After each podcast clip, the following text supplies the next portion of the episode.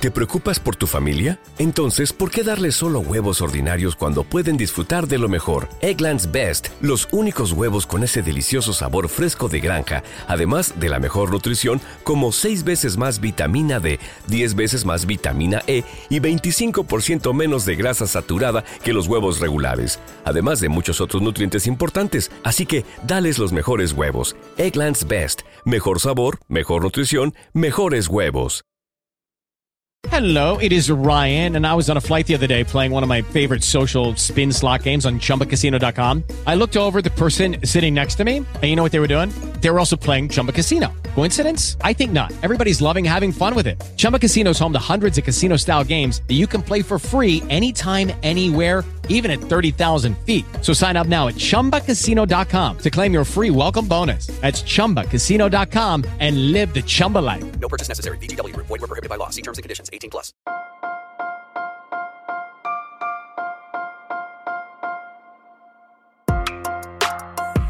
Buenos días, Madre Esfera.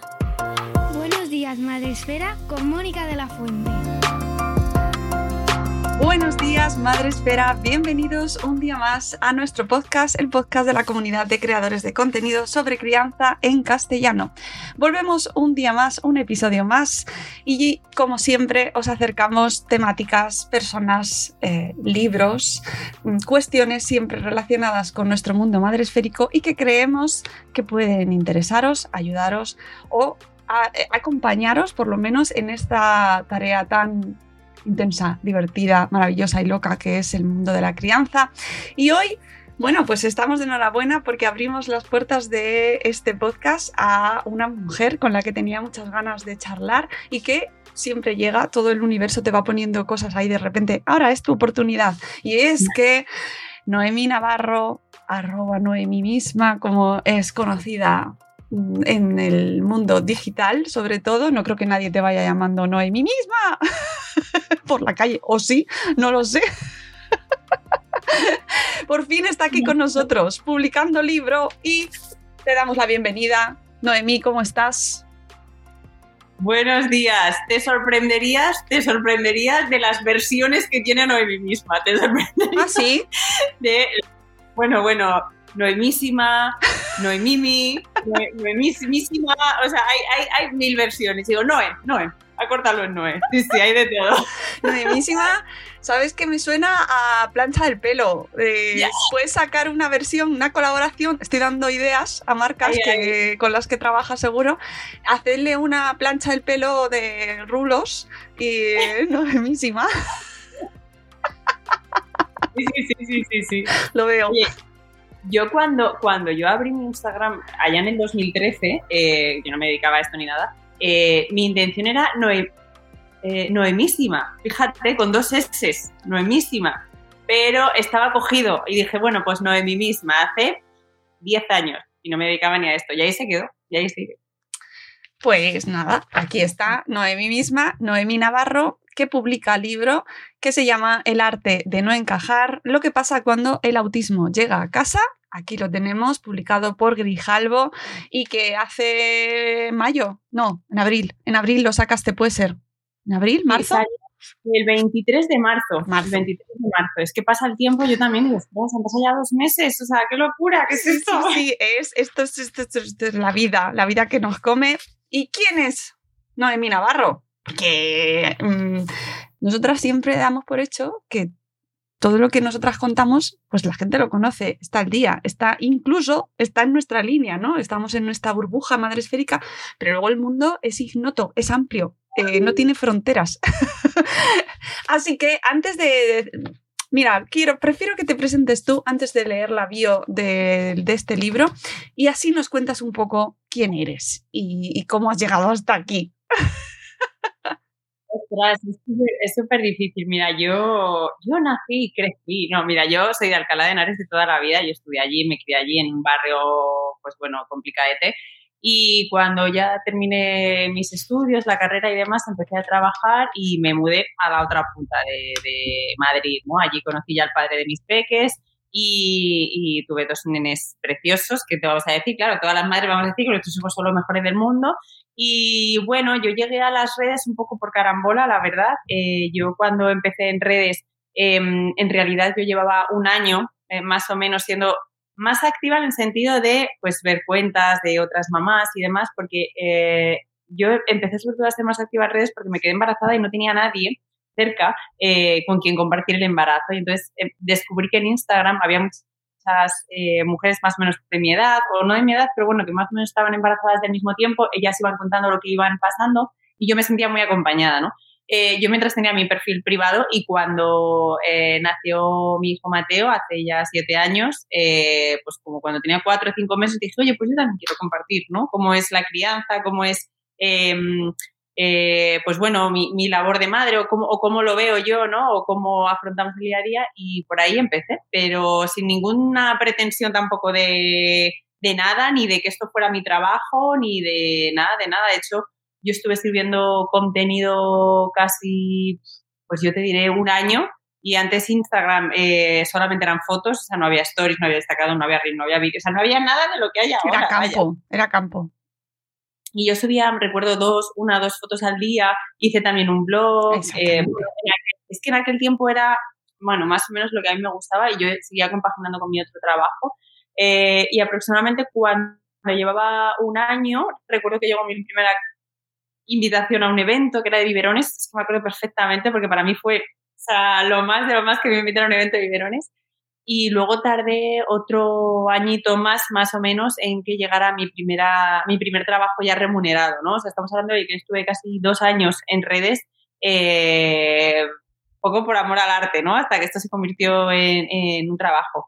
Y, y, a día de hoy te diré que creo que fue la mejor decisión que, que tomé, pero creo que es que hay que fluir con la vida y la vida poco a poco, lo que has dicho tú al principio, pues bueno, de pronto, pues mira, estamos aquí y que a lo mejor pues en otro momento hubiera sido más complicado, no se hubiera dado. Y yo soy muy de, ir eh, fluyendo con la vida, no, a nivel relajación, ¿no? Porque creo que también hay que trabajar las cosas, las cosas no llegan como porque sí, pero creo que a veces empeñarse en determinadas cosas hace que no salgan en realidad. Entonces, bueno, creo que ir poco a poco fluyendo es eh, lo más apropiado, al menos en mi caso. Bueno, es muy importante eso que has dicho, de que estuviste tiempo eh, subiendo contenido eh, con tu blog, eh, sin una pretensión concreta a corto plazo de económica, porque parece que en el momento en el que se crea uno una cuenta, voy a crear una cuenta en Instagram y me voy a convertir en influencer y lo voy a petar y voy a vivir de ello. Bueno, pues es que esto no va así. y eso es importante que la gente lo sepa para que no se frustre desde el primer día, porque las redes además han crecido eh, muchísimo en los últimos años y esto no es cuestión de un día. Noemí Navarro trabaja muchísimo, yo te he visto eh, cómo has ido evolucionando en todos estos años y eh, curras mm, un montón, muchísimas horas que no se ven. Entonces, que la gente sea consciente de que esto no es llegar y besar el santo y que hay mucho trabajo y hay sacrificio detrás todo lo que no es dormir es trabajar en mi vida. exceptuando las 6, 5, 6, 7 horas, entre 5 y 7 horas de dormir, todo lo demás es trabajar en esto. Y, y es lo, o sea, realmente lo que pasa es que uno piensa que ser influencer es sencillo porque las que a lo mejor trabajamos de ello lo hacemos sencillo, ¿no? Parece sencillo. Pero si esto eh, no te gusta, o sea, si realmente para ti es un esfuerzo subir contenido, no, no sirve, o sea, esta profesión no es para ti. Es como si a mí me pidieran que fuera cantante. Pues a mí me pueden dar un cursillo de cómo se monta un concierto, de, no sé, de, no sé, de cómo bailar o tal, pero, pero, pero no es, no es innato en mí, o sea, no, yo no, no podría hacerlo. Entonces te tiene que gustar porque aquí hay mucho, mucho trabajo. Y efectivamente, hace siete años no, las reglas del juego de Instagram de hace siete años no son las de ahora. O sea, ahora es muy difícil. O sea, yo misma lo noto, ¿no? Que, es muy difícil llegar. el algoritmo es como una especie de jefe dictador que tampoco sabes muy bien por dónde va. Tú presentas tu mejor trabajo y dices, ¡guau, esto le va a encantar! Y luego no lo ve ni Peter. Entonces, claro, al final, eh, bueno, es un poco ir fluyendo, ir probando y sobre todo que te divierta y que te guste, porque si no, estás perdidísimo. Mm. Mm. Es verdad. Y en esta evolución, en estos siete años, pues ha sido abriendo también un poco tu vida, ¿no? Lo que, eh, quién eras, tanto que Sí. ha llegado este libro donde nos das la oportunidad de mm, entender, bueno, pues mucho de lo que hay eh, detrás en tu vida personal, ¿no? Que, ¿cómo, cuéntanos un poco cómo llega este proyecto a ti y cuánto te ha costado, porque eh, sé que no ha sido una cosa de- directamente de, venga, ya, ahora mismo lo hacemos y hecho. Yo cuando empecé en redes eh, era un perfil muy, muy, muy, muy maternidad. Eh, yo eh, explicaba, compartía, exponía mi vida, mi maternidad. Eh, y poco a poco aquello fue evolucionando, ¿no? Pero a, a más a una mujer empoderada, lifestyle, un poco eh, más de esto, ¿no? Menos niños y, y más mujer, ¿no? Pero entre medias de todo esto, mis hijos crecen obviamente y cuando llegan las, las primeras alertas, en el caso de mi hijo mayor, de Mateo, pues él tenía aproximadamente como un añito y un poquito menos de un año y medio, yo ya estaba embarazada de mi segunda y bueno, empieza a haber sospechas de que hay autismo, ¿no? Aquello pues fue un shock muy grande en casa, ¿no? Creo que nadie te prepara para la maternidad, eso está seguro, pero para la maternidad diversa es que ya es, o sea, adentrarte y subir a la montaña más alta de la más alta torre, o sea, es, eh, es muy complicado. Y bueno, eh, realmente en redes creo que aquello también impulsó el dejar de compartir tantas cosas de mis niños, porque bueno, eh, ellos salían, pero yo sentía que, que les protegía, ¿no? No, no exponiendo o no contando determinadas cosas. Hasta que hubo un momento, dos años después, dos años después, eh, en el que me di cuenta que realmente no compartiendo la condición de Mateo, eh, realmente no le estaba protegiendo, ¿no? Estaba haciéndole un flaco favor porque si alguien se encontraba con él por la calle o si algo ocurría, pues eh, quería que la gente supiera, ¿no? Cómo acercarse a él o, o, qué es lo que le gusta y demás.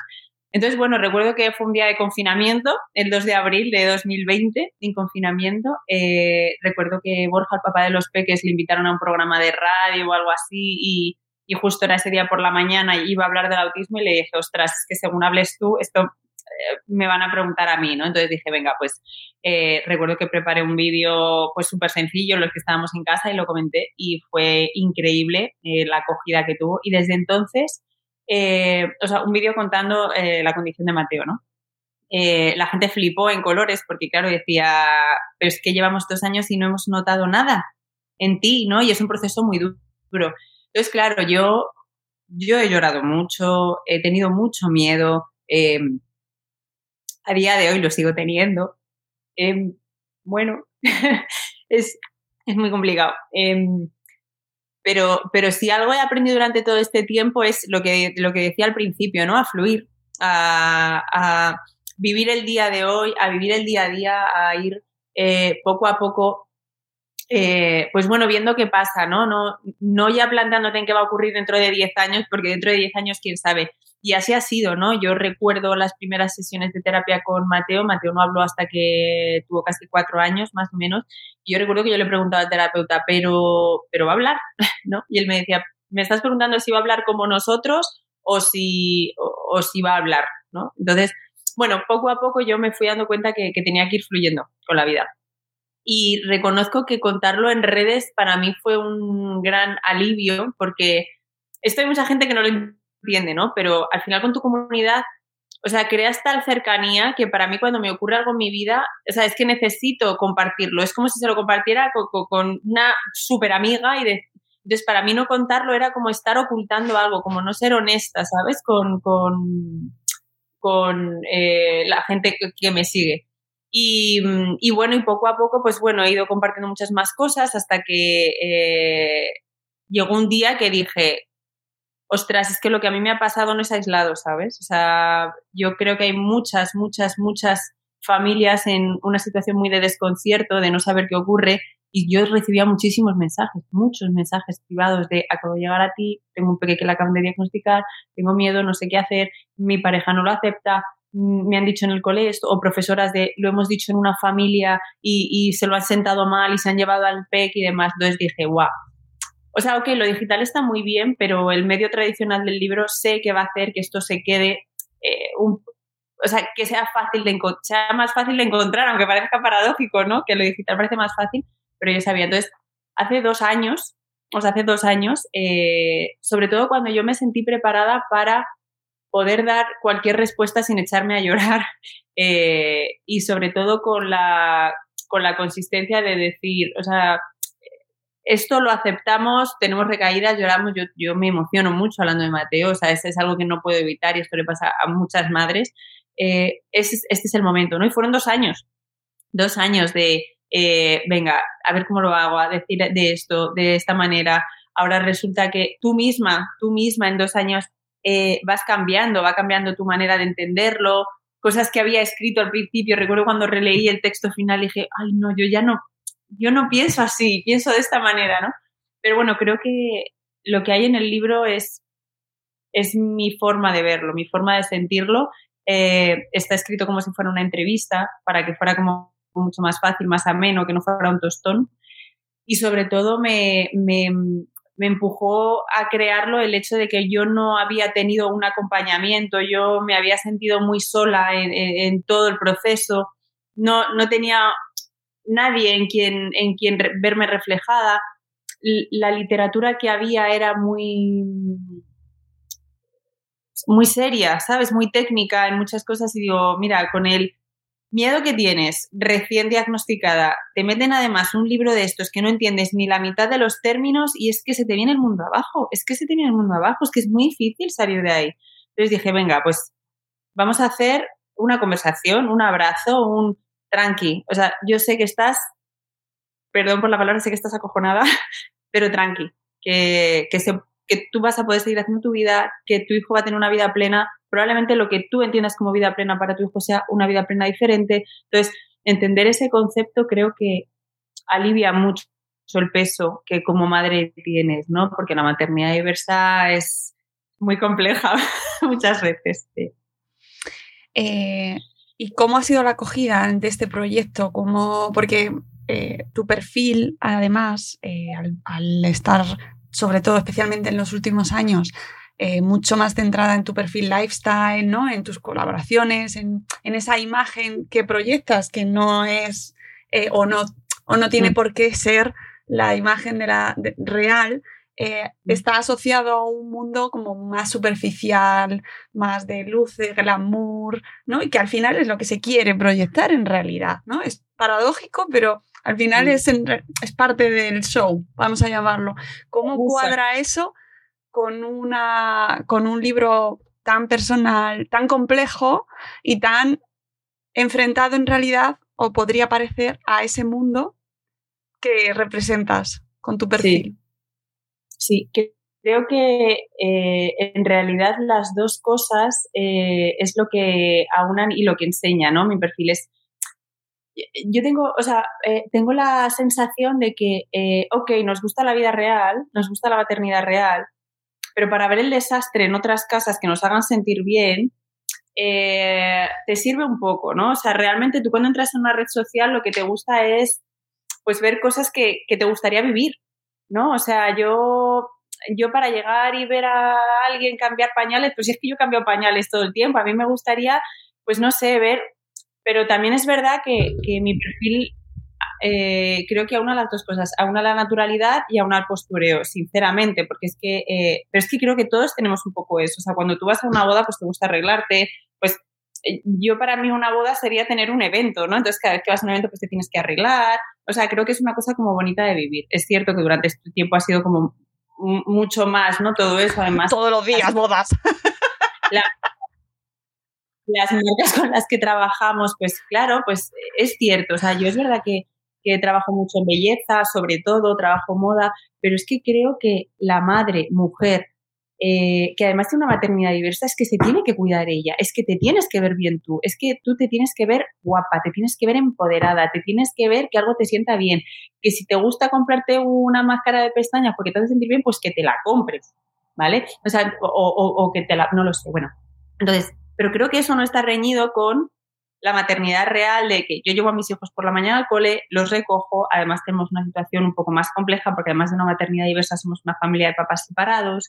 Eh, o sea, todo eso es muy difícil y yo, y yo tengo rabietas de mis hijos y las intento eh, pues acompañar, eh, tenemos momentos complicados, eh, Mateo está entrando ya en una edad en la que el resto de los niños de su edad pues tienen un desarrollo que para, mí es impensable, ¿no? A nivel de, de, razonamientos y demás, Mateo tiene otro tipo de, de, edad ahora mismo, aunque, él, aunque su edad biológica sea 7 años, a nivel cognitivo él tiene una edad diferente, pero va avanzando. O sea, yo creo que yo te puedo estar contando que es que eh, estoy explicando, explicando esto, pero luego estoy en un fotocall haciéndome una foto, ¿no? Creo que son las dos cosas. Entonces, creo que realmente no está reñido. Si bien es cierto que eh, yo tengo mucha necesidad de hablar de autismo, pero siempre tengo la cosa de que el gran portal no es mí misma. Hay mucha gente que le interesa saber de autismo, pero hay un gran número de personas que, ok,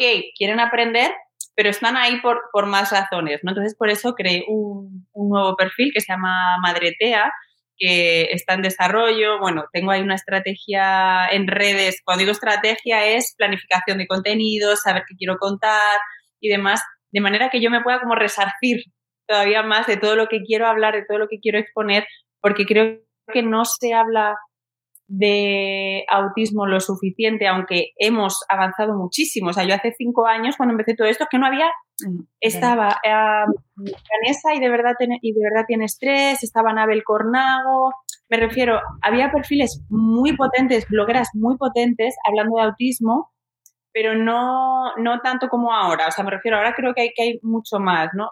ya no solo de autismo, sino de neurodivergencia, bueno, neurodiversidad creo que se habla mucho más y, es como mucho más útil. Entonces, bueno, creo que sea, el gran poder que creo que tiene Noemi misma en este caso es que los perfiles que llegan o las familias que llegan a estos perfiles que te comento son eh, eh, familias que tienen dentro la neurodiversidad y que están viviendo con ellas, ¿no? La gran suerte que tenemos con Noemi misma en este caso es que llega a todo lo demás llega a, perfiles que a lo mejor nunca se han topado con el autismo y que van a ser los que convivan con estos eh, peques neurotípicos o con estas eh, eh, mujeres adultas diagnosticadas de adultas en, autismo. Entonces, creo que mi labor, creo, porque yo al final, ostras, siempre tengo aquí muchísimo síndrome del impostor de, ay Dios mío, que yo no soy una persona cualificada, que yo no he estudiado esto, que yo solamente aporto mi visión como madre y no quiero meter la pata pero realmente creo que mi, mi, labor aquí es acercar el autismo a personas que nunca han oído hablar de él. Sinceramente, o sea, también es cierto que hay una, una visión de, de, sentirte identificada, pero, pero hay muchas familias que, que, me escriben, oye, pues mira, nunca había oído hablar de autismo. Hay gente que me ha escrito y me dice, mira, no conozco a nadie dentro del autismo, pero me voy a comprar tu libro solo por entenderlo. Y, jo, a mí, es, a mí es que me vuela la cabeza, o sea, es que yo digo, o sea, es que no, o sea, es que gracias se me queda, la palabra gracias se me queda corta, o sea, es, eh, es impresionante. Entonces, bueno, pues sí, hay mucha, hay mucho postureo en mi perfil, es cierto, pero bueno, creo que también hay mucha naturalidad en, en cómo llevarlo, en cómo me afectan a mí los eventos, cómo te puedo dar la cara de que estoy súper bien y luego me pega un bajón de la leche porque he estado soportando ahí un, una apariencia ¿no? de normalidad cuando a mí eso me está produciendo un sobreestímulo, ¿no? Pero bueno, no sé, voy aprendiendo también. Voy aprendiendo. ya lo has comentado tú, pero en, tu libro y para quien no, lo, no te conozca mucho, no te siga o no haya leído, y no haya leído el libro, no solo hablas de, tu hijo Mateo, de, tu familia, sino de, también de ti misma, porque también eh, en estos años eh, y a raíz, y esto pasa mucho, ¿eh? siempre que he hablado con, con varias madres que han llegado a su diagnóstico a raíz del diagnóstico de sus hijos, con lo cual me mm. llama mucho la atención, me parece muy significativo, ¿no? Cómo llegamos a eso. Y tú has hablado del tuyo, que también, con una mm. generosidad también, ¿no? Que, que y lo mm. haces a través de redes, pero en el libro en concreto no lo explicas, no lo explicas mucho. Eso también supongo que te habrá costado mucho, pero que ha sido un paso importante. A mí, a mí, mira, sobre todo, pese a que no me importa la opinión de los demás, tengo, ya callo en ello, tenía mucho miedo de que se frivolizara, ¿vale? De que yo contar mi diagnóstico y dijeran, bueno, vale, sí, pues venga, pues ahora está también, ¿no? O sea, yo, o sea, yo tenía pánico, o sea, pánico, yo decía, o sea, ¿cómo puedo yo contar esto sin que se malentienda, sin que detrimente el, el colectivo, eh, porque a mí me da igual lo que digan de mí, pero sobre todo lo que no quiero es dar una falsa información sobre tantas y tantas familias, ¿no? Y yo tardé casi ocho meses desde que a mí me dieron el diagnóstico en contarlo en redes de, bueno, primero de asumir, ¿no? ¿Qué estaba pasando? Empezar a encontrar respuestas, empezar a encontrar cosas y demás. De hecho, fíjate, lo que fue más significativo en, la, en, la, bueno, todo el proceso de diagnóstico fue la entrevista que le hicieron a mi madre, porque eh, le preguntaban muchas cosas mías de cuando yo era pequeña, o sea, yo no estuve en esa entrevista, ¿no? Pero a mi madre le preguntaban muchas cosas y recuerdo cuando mi madre terminó la entrevista que me llamó y me dijo, es que no te lo vas a creer, es que me han preguntado cosas tuyas sobre de pequeña que yo ya tenía como olvidadas y cada vez que respondía, tía, es que veía a Mateo. O sea, dices que es increíble, dices que cada vez que me acordaba de, me preguntaban cosas concretas sobre ti y al responder digo, o sea, si es que es Mateo, ¿no?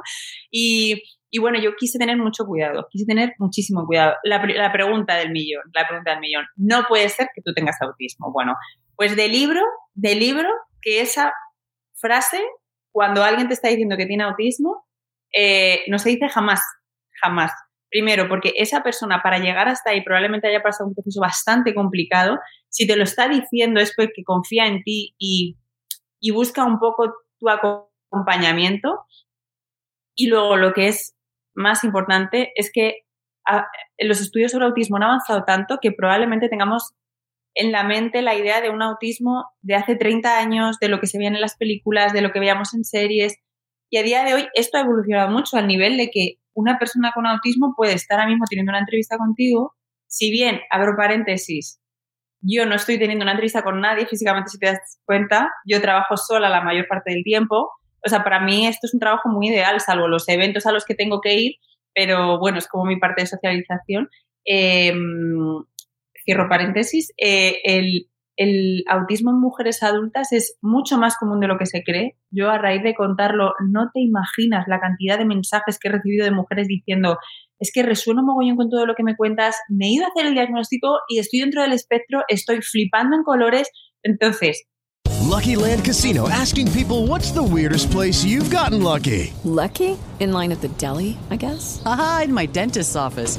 More than once, actually. Do I have to say? Yes, you do. In the car before my kids' PTA meeting. Really? Yes. Excuse me, what's the weirdest place you've gotten lucky? I never win and tell. Well, there you have it. You can get lucky anywhere playing at LuckyLandSlots.com. Play for free right now. Are you feeling lucky? No purchase necessary. Void where prohibited by law. 18 plus. Terms and conditions apply. See website for details.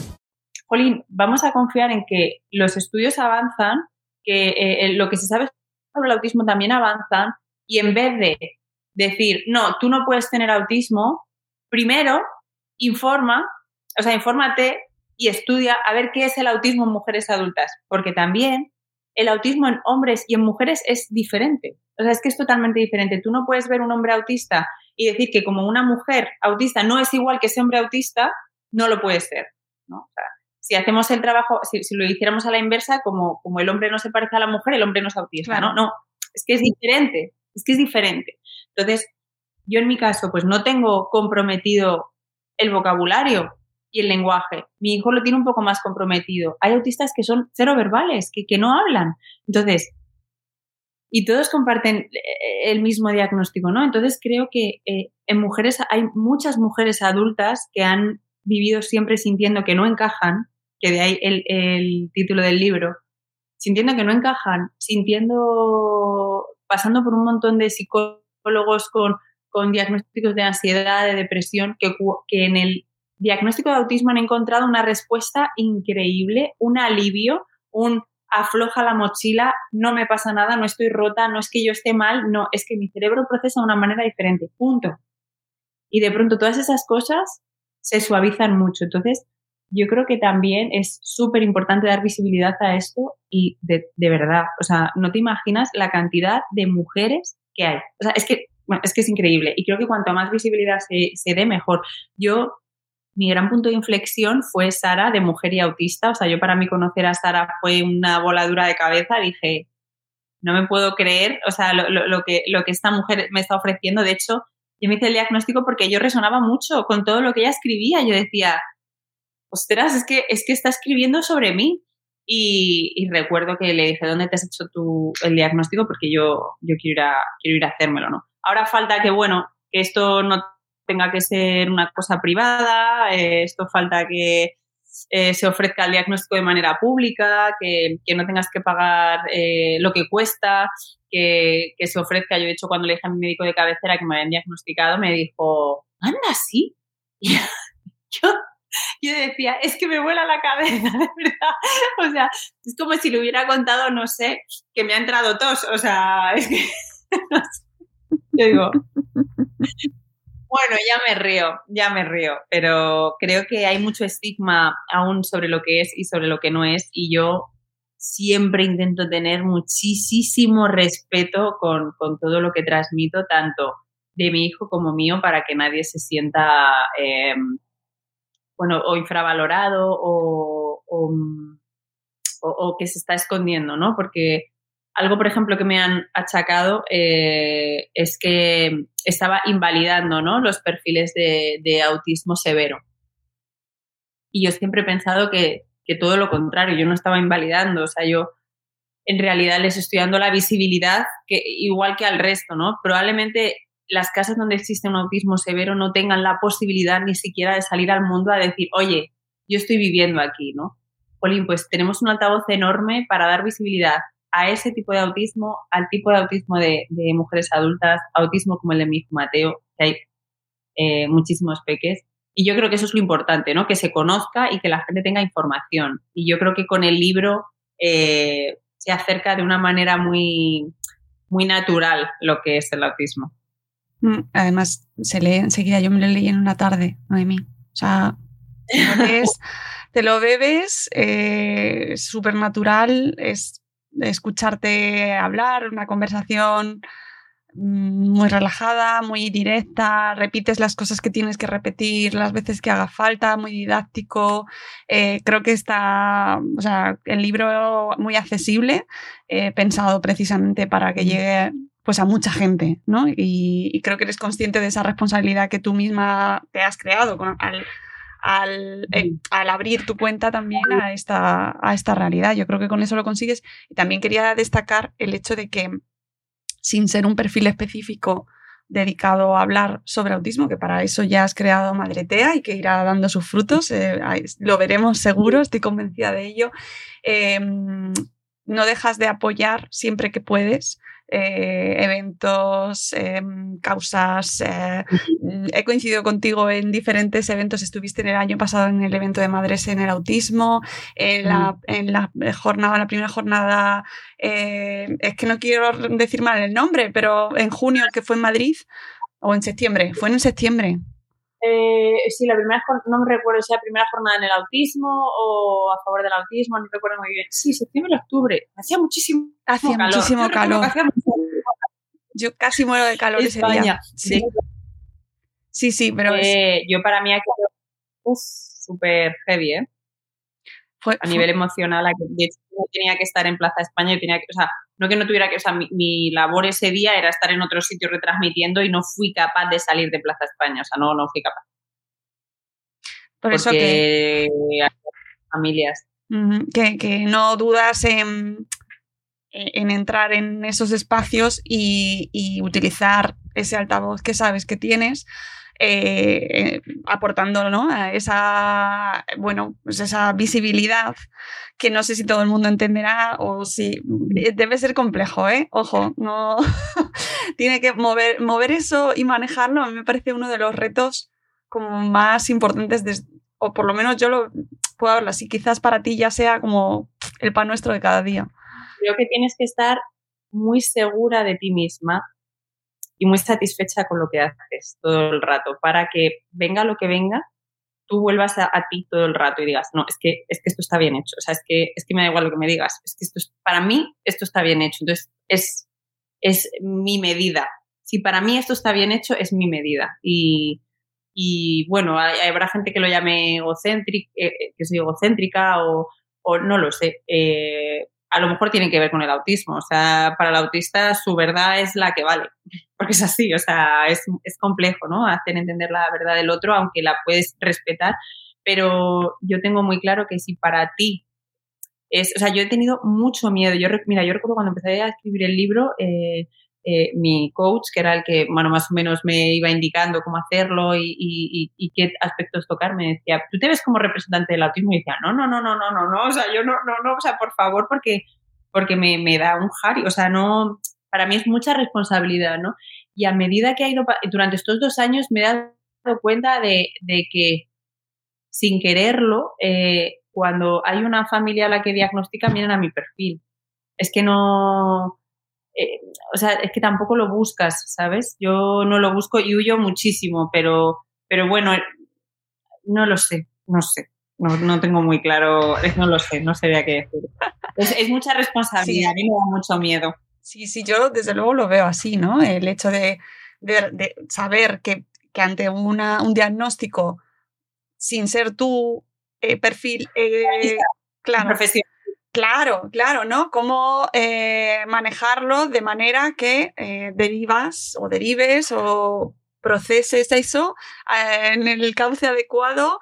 Em, ojo, que es, muy importante. O sea, me parece. No, y remueve mucho. leer el libro, mira, el libro, yo la verdad que flipé un montón porque antes de, antes de salir, antes de o sea, en preventa, se puso el número uno de Amazon y yo flipé lo más grande. Eh, en dos meses vamos por la tercera edición del libro, o sea, es, bien. a mí es que me vuela la cabeza. Claro, pero a mí esto que me está diciendo, estamos hablando de un libro muy nicho, o sea, no es que yo esté contando mis, mis, mis memorias, ni que haya un tema de morbo detrás, de, guau, a ver qué cuenta esta, ¿no? No, o sea, estamos hablando de autismo, es un tema súper nicho. Vamos por la tercera edición. O sea, esto te, está dando pistas de hacia dónde va la sociedad. O sea, la sociedad quiere aprender, quiere saber, quiere informar, quiere educar a sus hijos en la diversidad. Mira, es que se me pone el flor de punta de, decirte esto, pero a mí, o sea, creo que es, eh, sea, creo que es el mejor reconocimiento que he podido tener en mi vida, que la sociedad tenga intención de aprender, porque, porque toda esa sociedad es con la que mi hijo va a convivir, ¿no? Y entonces, yo siempre lo digo, a lo mejor eh, estoy actuando y todo esto lo estoy haciendo puramente egoísta por, proteger a mi hijo, ¿no? Pero es que, ¿qué madre que, tenga la, posibilidad de poder hacer un mundo mejor para su hijo no lo va a hacer? O sea, yo, Mateo crecerá, yo estaré, no estaré, pues si yo he podido aportar mi granito de arena, lo que sea, para que la gente conozca lo que es el autismo, para que sepan cómo tratar a una persona con autismo, entre ellas mi hijo, Pauline, ¿por qué no lo voy a hacer? ¿Por qué no lo voy a hacer? Que hay un mundo de postureo, que hay un mundo de tal, ok, pero es que la, realidad y el valor, el valor es que ese gran altavoz está sirviendo para esto. Y con todas mis ansiedades, con todos los, cuando peto por ahí, que me pongo a llorar en cualquier sitio, para mí todo eso vale la pena si tenemos el altavoz que tenemos y llegamos a tanta gente hablando del autismo. Entonces, pues bueno, eh, es mucha responsabilidad, pero también me siento muy orgullosa de que, jolín, y poder estar hablando contigo, que tú llegas a muchísimas familias, a muchísimas madres. A lo mejor hay mamás o, familias que te escuchan a ti que nunca han oído hablar de autismo y ahora gracias a esto, pues no sé, de pronto dicen, bueno, hoy voy a meter en Google a ver, ¿no? ¿Qué encuentro del autismo? O a ver el, qué referencias tiene este libro jolín, o sea, es que me parece algo con lo que estar súper satisfecha en la vida. Claro, y la, última pregunta, yo creo que es fundamental, eh, ¿por qué debería eh, la gente saber sobre autismo, teniendo en cuenta que a lo mejor familias que nos escuchan no, tienen a nadie en su entorno con autismo o autista, eh, no, no lo manejan, no están relacionados? ¿Qué, ¿Y qué reivindicas? ¿Qué, se, qué, qué, qué va qué puede pasar con, con, que la gente llegue a este momento, ¿no? Y entre todos consigamos que se hable de neurodivergencia. Mira, eh, Estados Unidos, que siempre sabéis que va un poquito por delante de nosotros, los últimos estudios en Estados Unidos hablan de que uno de cada 36 nacimientos, uno de cada 36 nacimientos eh, es un pequeño autista.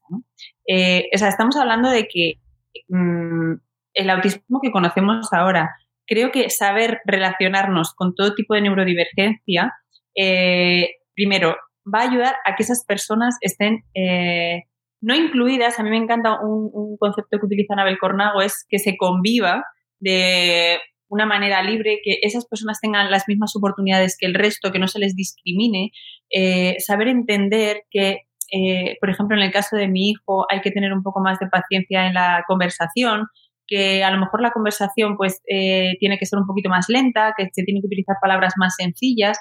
Es que creo que todo eso enriquece el ser humano, de verdad, o sea, tener, ya no tener empatía, ¿no? Porque, bueno, la empatía es un poco más compleja, pero saber entender que el otro es diferente, que no por eso es ni más ni menos que tú y que te puedes adaptar porque hay que tener en cuenta que, las personas con autismo vienen con un cerebro que no está adaptado al mundo en el que viven. O sea, es que es una movida del copón. O sea, es que tú estás todo el rato haciendo un esfuerzo por entender esto. Es como si a ti de pronto, yo por ejemplo, yo no tengo ni idea de chino. Y a mí me plantan en medio de China y digo, ¿y ahora yo qué hago aquí? ¿Cómo me identifico? Pues si es que yo no entiendo ni las letras, ¿no? Pues, pues esto es un poco igual. O sea, una persona con autismo está en un mundo con unos roles sociales, con unas normas no escritas sobre comunicación y sobre interacción que no entienden. Que su cerebro, es que su cerebro no está preparado para ello. Entonces, creo que que se conozca el autismo hace que seamos mucho más flexibles con todo tipo de personas, que no identifiquemos un, pues este niño es un mal educado o este niño pasa de todo o este niño es un independiente, no, es que probablemente le esté costando un poco más. Entonces, cuando, cuando somos capaces de entender eso, es que sinceramente creo que hacemos una sociedad mejor. O sea, ahora mismo los niños que conviven con Mateo en su clase están conviviendo y están aprendiendo unos valores que a nosotros no nos enseñaron. O sea, hay niños sabiendo cómo comunicarse con Mateo, cómo integrarle en un grupo. O sea, esos niños cuando lleguen a las empresas grandes, algunos eran un gran directivo, sabrá y dirá, pues yo en mi clase yo recuerdo que había un pequeño con autismo, entonces me lo invento, pues voy a implantar este beneficio social o esta mejora social o voy a incluir, pues mira, vamos a hacer... O sea, creo que estamos de verdad construyendo una sociedad mejor y creo que sabiendo cómo... Eh, cómo comunicarte con una persona con autismo, que tampoco es muy difícil, o sea, si es que solamente ponerle un poco de ganas, eh, quiero que construimos una sociedad mejor. Y dentro de todo el mundo de postureo, si conseguimos hacer una sociedad mejor pese a todo eso, eh, es que, yo, o sea, ¿qué más podemos pedir? es ¿qué más podemos pedir? Entonces, bueno, em, creo que hay que ponerle ganas, eh, creo que hay que saber educar a nuestros hijos. Yo recuerdo em, hice un proyecto para el cole porque pensé, guau, o sea, Mateo está compartiendo espacio, ¿no? O, tiempo con un montón de peques que probablemente sus padres no sepan lo que es el autismo y estos niños son muy pequeños para saber lo que es el autismo. Pues planteé un, proyecto en el cole en el que hubiera una comunicación regular a todos los padres de todo el colegio sobre tips sobre autismo, ¿no? Y me lo aceptaron y se hizo. Durante un año se estuvo haciendo. O sea, tú no te imaginas. Nosotros salimos por el cole y todos los niños van saludando a Mateo. Mateo, hola Mateo. Y yo lo decía en un post, digo, cuando veáis un peque con autismo, una familia, saludad al niño, porque probablemente el niño no os devuelva el saludo, pero es que estáis saludando a la madre o al padre que lo recoja. Y eso para una familia em, es súper motivador, es súper alentador. Es decir, vale, o sea, la sociedad sé que va a incluir a mi hijo aunque yo no esté, ¿no? Entonces, bueno, es que me emociono siempre hablando de esto, es muy difícil, pero, pero bueno, creo que, creo que saber sobre autismo y sobre cualquier neurodivergencia en general eh, nos hace mejores.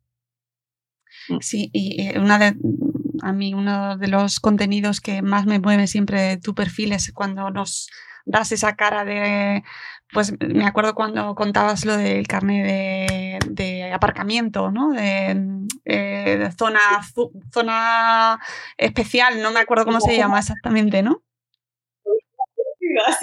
el aparcamiento para las personas con movilidad reducida. Exactamente, exactamente. Que, ¿no? Como de repente sales ahí contando, mira, es que esto es durísimo y además que no es la primera vez que lo oímos, porque pues eh, hablabas antes de Vanessa, de Anabel Cornago, Melissa, tú ya lo cuenta, eh, un montón de gente, hay un, microcosmos fantástico y desde el que aprendemos muchísimo y de repente pues eh, nos das pinceladas de esa realidad que desconocemos aquellos que no, vivimos esa realidad y que es tan necesaria y que también creo que al final la gente tiene que conocer, que hay que ponerse las pilas a nivel de instituciones, eh, que no sea una carga más, ¿no? que de repente eh, conseguir los, los, lo que tus hijos necesitan sea otro trabajo extra, que es de lo que se queja amargamente el colectivo. Es, es durísimo. Y si nosotras que somos más o menos madres que te mueves, que tienes recursos, no sé qué, yo han pasado cinco años hasta que me he enterado que tenía derecho a la tarjeta de estacionamiento porque tengo que o sea, cinco años desde el diagnóstico. Escúchame, tan difícil es hacer un protocolo en el que me digas, pero si todas las familias con autismo vamos a pasar por ahí, hazme un, PDF, si es que no te estoy diciendo más, eh, administraciones, hazme un PDF, me acaban de diagnosticar autismo, ok, vete, eh, tramita la discapacidad, la dependencia, el CUME si te hace falta, eh, que esto lo hace genial. eh, de- Criando, criando 24-7. me, me dejaré, seguro que, seguro que nos dejamos gente, pero por favor, eh, que hay mucha gente trabajando. Es tan difícil, de verdad. Hazme un puñetero PDF mándamelo cuando llega al, al pediatra. Tienes autismo, tu hijo, toma, tienes que hacer. No, tú vas dando palos de ciego, vas dando palos de ciego y te, vas enterando porque no sé quién te dice o no sé qué mamá ha hecho, no sé qué. Yo lo de la, la tarjeta de discapacidad, de estacionamiento por discapacidad, me enteré en el encuentro de madres autistas. Ahí me enteré yo y dije, ¿cómo? Y según salí de ahí la pedí, luego ahora tengo ahí ocho multas que reclamar, porque esa es otra. No, no, o sea, me dijeron que me lo iban a solucionar, me acaban de llegar cuatro, físicamente, en papel. Qué bien, qué alegría, No sé. hija. No, no, pues escucha, son 200, son 800 euros y me quedan otras cuatro. Todo porque nadie me dijo que aunque tuviera la tarjeta de discapacidad para entrar a Madrid Central tenía que ir de nuevo a otra oficina a pedir de nuevo acceso. O sea, de verdad, es tan difícil, es tan difícil.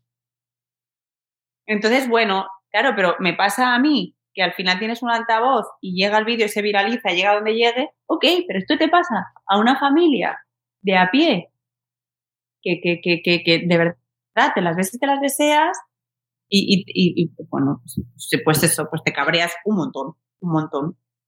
¿Y, y qué, qué fuerzas te quedan para normalizar, para luchar y para visibilizar si estás luchando tú misma por tus propios derechos? Mm. Una locura. Sí, sí, eso, y eso al final nos toca hacerlo a todos como sociedad y que esos trámites, porque la burocracia es horrible, es un infierno para todos, pero si encima le sumas que de ello depende el bienestar de tu, de tu familia, eh, recursos, esto además lo contáis todas, pero es que ahora se acerca el verano, la época Bueno, más dura. lo de los campamentos, o sea, lo de los campamentos ha sido, eh, mira, cuatro años, cuatro años llevo a la misma persona, a la misma persona, porque entiendo que el primer año no te acordarás, el segundo te ha pillado el toro, el tercero ya me cabreo, pero es que el cuarto, cuarto año, bueno, pues gracias al Señor, como digo siempre, gracias a Dios, eh, a día de hoy, a 20, y, no sé, a 22 de mayo, sé que mi hijo va a tener un campamento en las mismas condiciones que el resto. Es la primera vez que me pasa en cuatro años. Pero soy una privilegiada y una afortunada, porque hay muchísimas familias en las que no se aceptan pe- eh, campamentos, eh, eh, colonias que no se aceptan peques con autismo. Eh, el otro día cuando lo decía en redes me decían, ya, bueno, pero es que no cuentas la otra parte, es que no hay recursos para atender a estos peques. Ok, vale, has tenido todo el año desde septiembre para buscarte asociaciones, voluntarios, recursos, medios, medios. O sea, yo entiendo que no te cogen tu casa y te da igual. Pero es que, como me pasaba a mí, digo, es que mi colegio es de atención preferente. O sea, es que tú tienes un cartel así de grande de que eres un colegio eh, que acepta la inclusión. Y cuando llega el campamento, me quitas los apoyos. Yo no puedo llevar a mi hijo sin apoyos a campamento. ¿Y qué hago? Súper, me mato. O sea, es que ¿qué hago con el niño? Es que, escúchame, estoy, eh, claro, yo tengo que trabajar, ¿vale? No trabajo. Ok, pues no comemos. Ya está. Claro. Pues este mes, ya, chicos, este mes no comemos. Entonces, es muy difícil. Y luego no es tan fácil encontrar un apoyo especializado en autismo que venga a casa y que sea fácil de mantener económicamente. Es, que, es todo muy difícil, es todo muy difícil. Entonces, bueno, yo creo que hay gente que me dice, es que no cuentas la otra parte. O bueno, pues mira, entre, entre contar una parte, no contar las dos, cuenta tú la otra parte y hagamos eh, algo, ¿no? O sea, vale que yo no me puedo quedar solo en hablar, ¿no? Vamos a hacer algo, vamos a hacer algo. Entonces, bueno, ahí estamos. Yo, yo, pues fíjate, Mateo tiene siete, o sea, que irá a campamento todavía muchos años más. Imagínate lo que me queda de dar guerra. O sea que Falta hace, falta hace y además hay muchas, muchas madres que, que, que, pues eso, que en muchas ocasiones siempre nos damos cuenta de que faltan voces eh, porque están ocupadas y estáis ocupadas eh, cuidando. Es decir, que tú, tu trabajo al final es ser altavoz, de, trabajas de cara al público y lo aprovechas. Hay otras muchas madres que no pueden porque no tienen esa, e, ese trabajo, no, no directamente están eh, en, en, otro, en otro sector o no, o no pueden trabajar porque no tienen tiempo, porque hay una situación de discapacidad muy severa y directamente no se las puede escuchar. Y cuando queremos hablar con, queremos hablar, debatir socialmente sobre esta situación, ni siquiera tienen tiempo para acudir, ni tienen espacio, ni pueden hacerlo, con lo cual necesitamos eh, eh, mm, ponernos las pilas todos, no podemos exigiros y exigirles a ellas que encima saquen tiempo para, oye, que es que encima no te estamos escuchando, ven a hablar. Claro, o sea, a mí este jueves me han invitado a una mesa redonda para hablar sobre, el, debate de la inclusión en el trabajo, no sé qué tal, cual. A ver, es jueves por la tarde. O sea, yo tengo que eh, tener contratada aquí una persona que atienda a mis hijos para yo ir a hablar. Claro. O sea, no es tan sencillo. Yo, o sea, yo no tengo un plan B, yo aquí no está mi marido, ni, ni, ni mi madre está cerca, ni nada. O es súper difícil, en realidad. Es súper difícil. Entonces, bueno, pero yo tengo, como te decía con el libro, o sea, yo tengo la confianza, cuando se ha vendido tanto, tengo la confianza de que la sociedad va dando pasitos. Yo hace cinco años cuando se diagnosticó a Mateo no es la sociedad que hay ahora y creo que ni el conocimiento sobre autismo y yo creo que, mm, creo que lo estamos haciendo bien, de verdad, es que creo que lo estamos haciendo bien. Poco a poco, hay que dar mucho la guerra, hay que dar mucho la lata, dar mucha guerra, pero es que creo que lo estamos haciendo bien. Sí, poco yo, yo también creo que se está haciendo cada vez más cosas. Eh, ahora en junio tendremos la segunda edición de la Jornada Madres en el Autismo y eso son, son pasos enormes. Mujeres como el año pasado que no habían salido de su casa y no se habían juntado con otras madres en esas condiciones nunca y, eso era una revolución y ver esa, eso es una intensidad y una emoción eh, que, de verdad es que mm, si no lo ves no te lo crees lo que supone eso, ¿no? La necesidad que hay de hablar de esto. Así que Noemí, gracias, gracias, sigue, sigue en ello. Seguiremos viendo hacia dónde vas este proyecto de Madretea cuando vaya dando sus, sus pasos y, mm. todo lo que vaya consiguiendo. Y nada, que enhorabuena por esa tercera edición, que es muy difícil, amigos, eh, en la industria editorial. Así que que se venda mucho, que la gente hable mucho de él. Os dejaré la información del libro para que si no lo tenéis os hagáis con él o vayáis a vuestra librería de confianza y lo compréis. Y que ánimo mm. con bueno pues con todo con lo que estás. Muchas gracias muchas gracias. Bueno no parar. Yo soy de la mental o sea es que no puedo parar. Entonces eh, creo que tenemos que aprovechar el tiempo y hacerlo de manera que, tenga algún calado ¿no? en, en el mundo. Así que, bueno, lo estamos haciendo muy bien y, y tú también, de verdad, con, con eh, tu podcast y tu proyecto. Lleváis muchísimos. Vamos, yo es que os conozco desde que yo antes de empezar en redes ya estabais, o sea, sois súper... No, no, que va, o sea, sois eh, un gran referente para, para, la comunidad de madres y también enhorabuena por todo lo que hacéis, porque es que tampoco, tampoco paráis, ¿eh? O sea, es que me dices a mí, pero es que vosotras tampoco sois ¿eh? ahí estaremos todo lo que nos dejen. Eh, gracias, Noemí. Un abrazo enorme, de verdad. Enhorabuena. Gracias por tu tiempo. Y a todos los que nos habéis acompañado, muchas gracias por estar con nosotros. Os dejaremos, como siempre, toda la información en las notas del programa y volveremos con nuevos, con nuevos contenidos en un eh, próximo episodio de Buenos Días, Madre Espera. Adiós.